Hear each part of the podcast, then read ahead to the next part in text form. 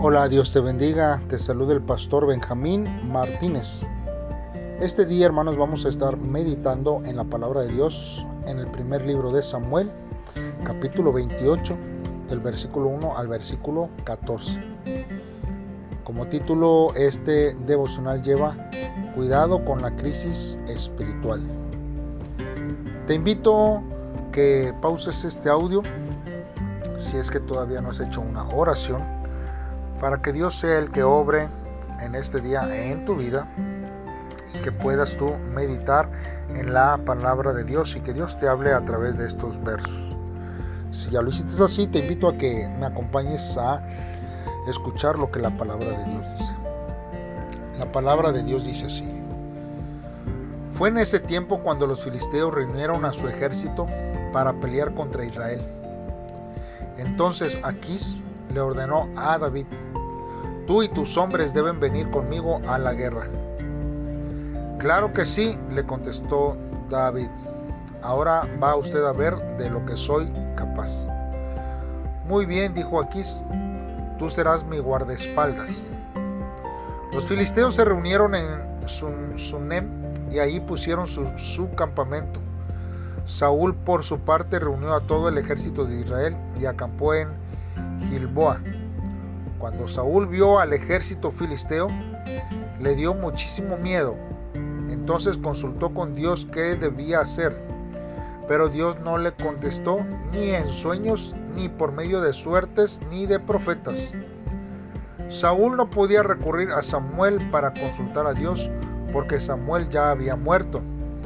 La gente había llorado mucho por, por su muerte y lo había enterrado en Ramá el pueblo donde había nacido. Además, como Saúl mismo había expulsado de Israel a todos los adivinos y espiritistas, les ordenó a sus ayudantes, busquen a un espiritista, quiero que me ayude a preguntarle a Samuel lo que debo hacer. Hay una en Endor, le dijeron sus ayudantes. Una noche Saúl se disfrazó y acompañado por dos de sus hombres, se fue a ver a esa mujer. Cuando llegó, le dijo, quiero que llames al espíritu de un muerto, necesito preguntarle algo. La mujer respondió, tú bien sabes que Saúl ha expulsado de Israel a todos los adivinos y espiritistas. Si hago lo que me pides, con toda seguridad me matarán. Te juro por Dios, le aseguró Saúl, que nadie te castigará si haces lo que te pido. Ella preguntó, ¿quién eres? ¿Quién quieres que se te aparezca? Llama a Samuel, le contestó Saúl.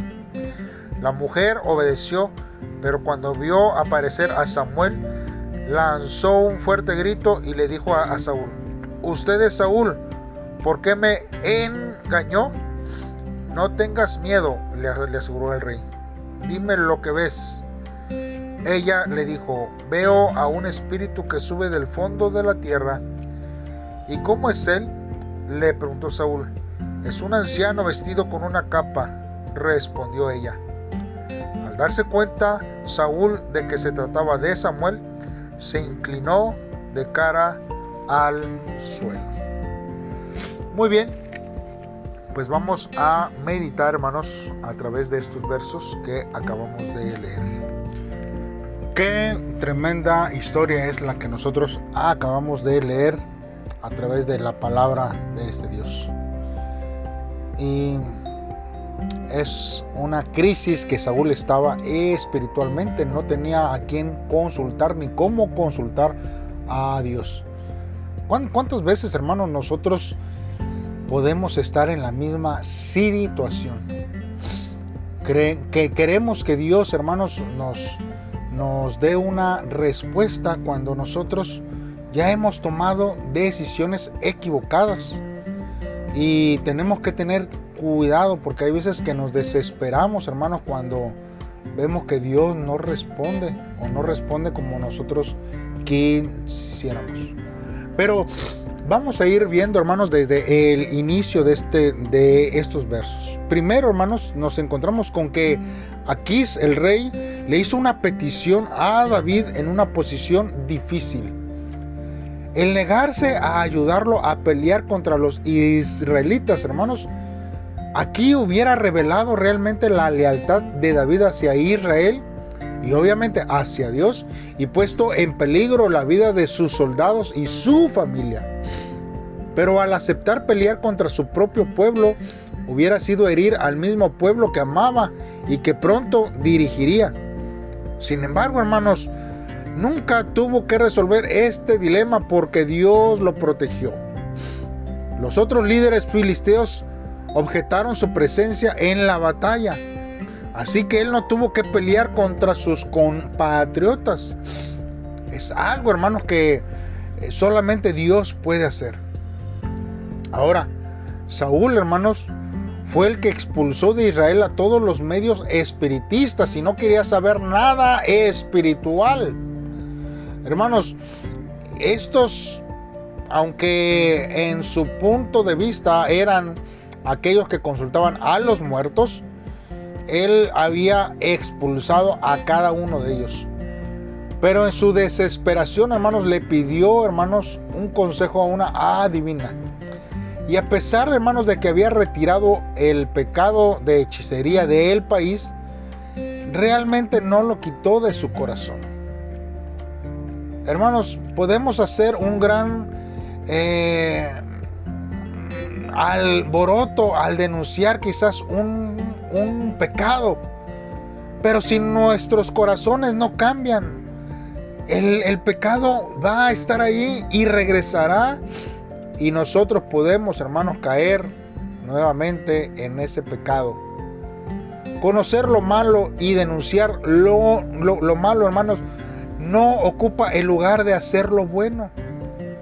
Por eso, hermanos, nosotros tenemos siempre que estar de acuerdo, hermanos, con la voluntad de Dios sobre nuestra vida. Porque el que usted sepa que es lo malo y el que usted denuncie lo malo, hermanos, esto no quiere decir que usted esté haciendo lo bueno o que haya algún asunto bueno en su corazón. Debemos de redirigirnos a nuestro Dios, a nuestro Señor Jesucristo, porque Él es el que transforma. La Biblia dice que Él hace todas las cosas nuevas. Las cosas viejas pasaron, hermanos. Así que nosotros tenemos que entender que el conocimiento de lo malo no hace, hermanos, que no podamos caer o hacer lo que a Dios no le agrada. Saúl, hermanos, viene y consulta una vez más al Urín y el Tumim, lo que usaban los sumos sacerdotes, pero él, hermanos, para tener la dirección de Dios y ver qué es lo que Dios quería. Mas, sin embargo, hermanos, Dios no le contesta. Dios no le responde. Dios no habla porque en su corazón, hermanos, estaba esta situación que no le permitía eh, vivir una vida que agrade a Dios. Saúl se sintió abrumado, hermanos, cuando no encontró una respuesta de parte de Dios y cuando vio el ejército filisteo. Por lo cual, hermanos, se volvió en su corazón al, ocultismo. Hermanos, nosotros, hermanos, vemos que hay veces que las dificultades y obstáculos que presentamos en la vida nos empujan muchas veces a volver a hacer lo que antes hacíamos, a alejarnos de Dios cada día. Pero ello, hermano, no lo, no lo tenemos que ver de esa forma, sino que esas dificultades y obstáculos tenemos que hacer que nos empujen hacia Dios y que nos hagan, hermanos, depender de solamente de Él. Nosotros vemos en la historia de Saúl que él, hermanos, se volvió a lo que había en su corazón. Hermanos, y el volvernos a otra cosa que no sea Dios, nos llevará, hermanos, a tener una vida desordenada, de pecado y no conforme a la voluntad de Dios. Dios había prohibido estrictamente a los israelitas, hermanos, que tuvieran que ver con la magia negra, con la brujería, con la hechicería, con los medios, con los espiritistas o con cualquiera que consultara a los muertos. Nosotros lo vemos en Deuteronomio capítulo 18, hermanos, a partir del verso 9 pues ahí dice, hermanos, que cuando entremos en, la tierra, bueno, hacia el pueblo de Israel, dice que cuando entres a la tierra de que Jehová tu Dios te da, no aprenderás a hacer según las abominaciones de aquellas naciones. No se ha hallado en ti quien haga pasar a, su hijo o a su hija por el fuego, ni quien practique adivinación, ni agorero, ni sortílego, ni hechicero, ni encantador, ni adivino, ni mago, ni quien consulte a los muertos porque es abominación para con Jehová cualquiera que hace estas cosas, y por estas abominaciones Jehová tu Dios echa estas naciones de delante de ti.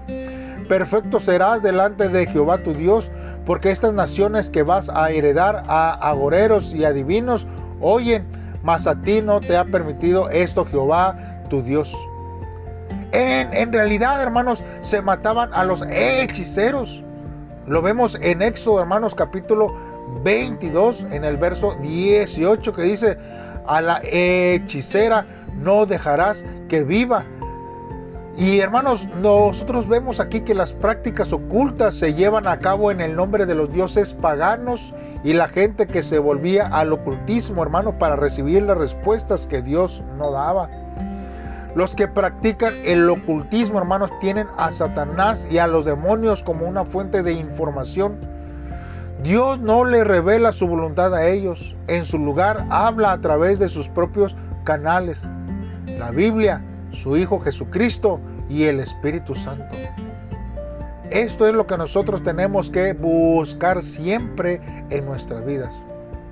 Ahora, en estos versos, nosotros vemos que Saúl fue y consultó a esta mujer y le pidió que se apareciera Samuel. Realmente, hermanos, Samuel vino a la, de la muerte, hermanos, en, en respuesta al llamado de la adivina. Hermanos, la adivina gritó ante la aparición de Samuel. Sabía, hermanos, demasiado bien que sus esfuerzos por hacer contacto con los muertos eran inventados o satánicos. De alguna manera, hermanos, la aparición de Samuel le reveló que trataba con un poder mucho más grande de lo que había conocido. No había llamado a Samuel mediante trucos ni el poder de Satanás. Dios fue el que trajo a Samuel para dar a Saúl una predicción relacionada con su destino. Un mensaje que Saúl ya conocía. Esto, hermanos, de ninguna manera eh, eh, justifica los esfuerzos por contactar a, los muertos hoy, ni para comunicarse, hermanos, con las personas o espíritus del pasado. Porque Dios está en contra de esas prácticas. En Gálatas, hermanos, capítulo 5, versículo 19 al 21 dice, y manifiestas son las obras de la carne que son adulterio, fornicación, inmundicia, lascivia, idolatría, hechicerías, enemistades, pleitos, celos, iras, contiendas, disensiones, herejías, envidias, homicidios, borracheras, orgías y cosas semejantes a estas, acerca de las cuales os amonesto como ya os lo he dicho antes, que los que practican tales cosas no heredarán el reino de Dios. No porque nosotros veamos aquí, hermanos, que Saúl consultó y se le apareció este Samuel, nosotros creamos que es una práctica que podamos hacer. Algunos dicen que no era Samuel, otros dicen que sí, hermanos, eh, eh, con, con notas que dicen que a poco Dios no es capaz de hacerlo así. Más sin, más sin embargo, hermano, fuese o no, nosotros vemos, hermanos, que Saúl actuó de una mala forma. No era la voluntad de Dios. Nosotros tenemos que guiarnos, hermanos, conforme a la voluntad de Dios.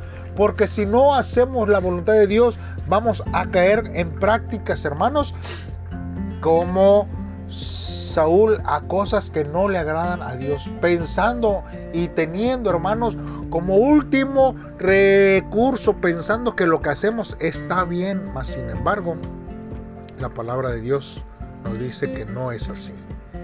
Hagamos una oración a Dios y pidámosle a Él que Él sea el que nos ayude en este tiempo para llevar a cabo su voluntad sobre nuestras vidas. Padre, en esta hora nos acercamos, Señor, delante de ti para que tú, Señor, seas el que ayudes a nuestra vida a vivir conforme a tu voluntad.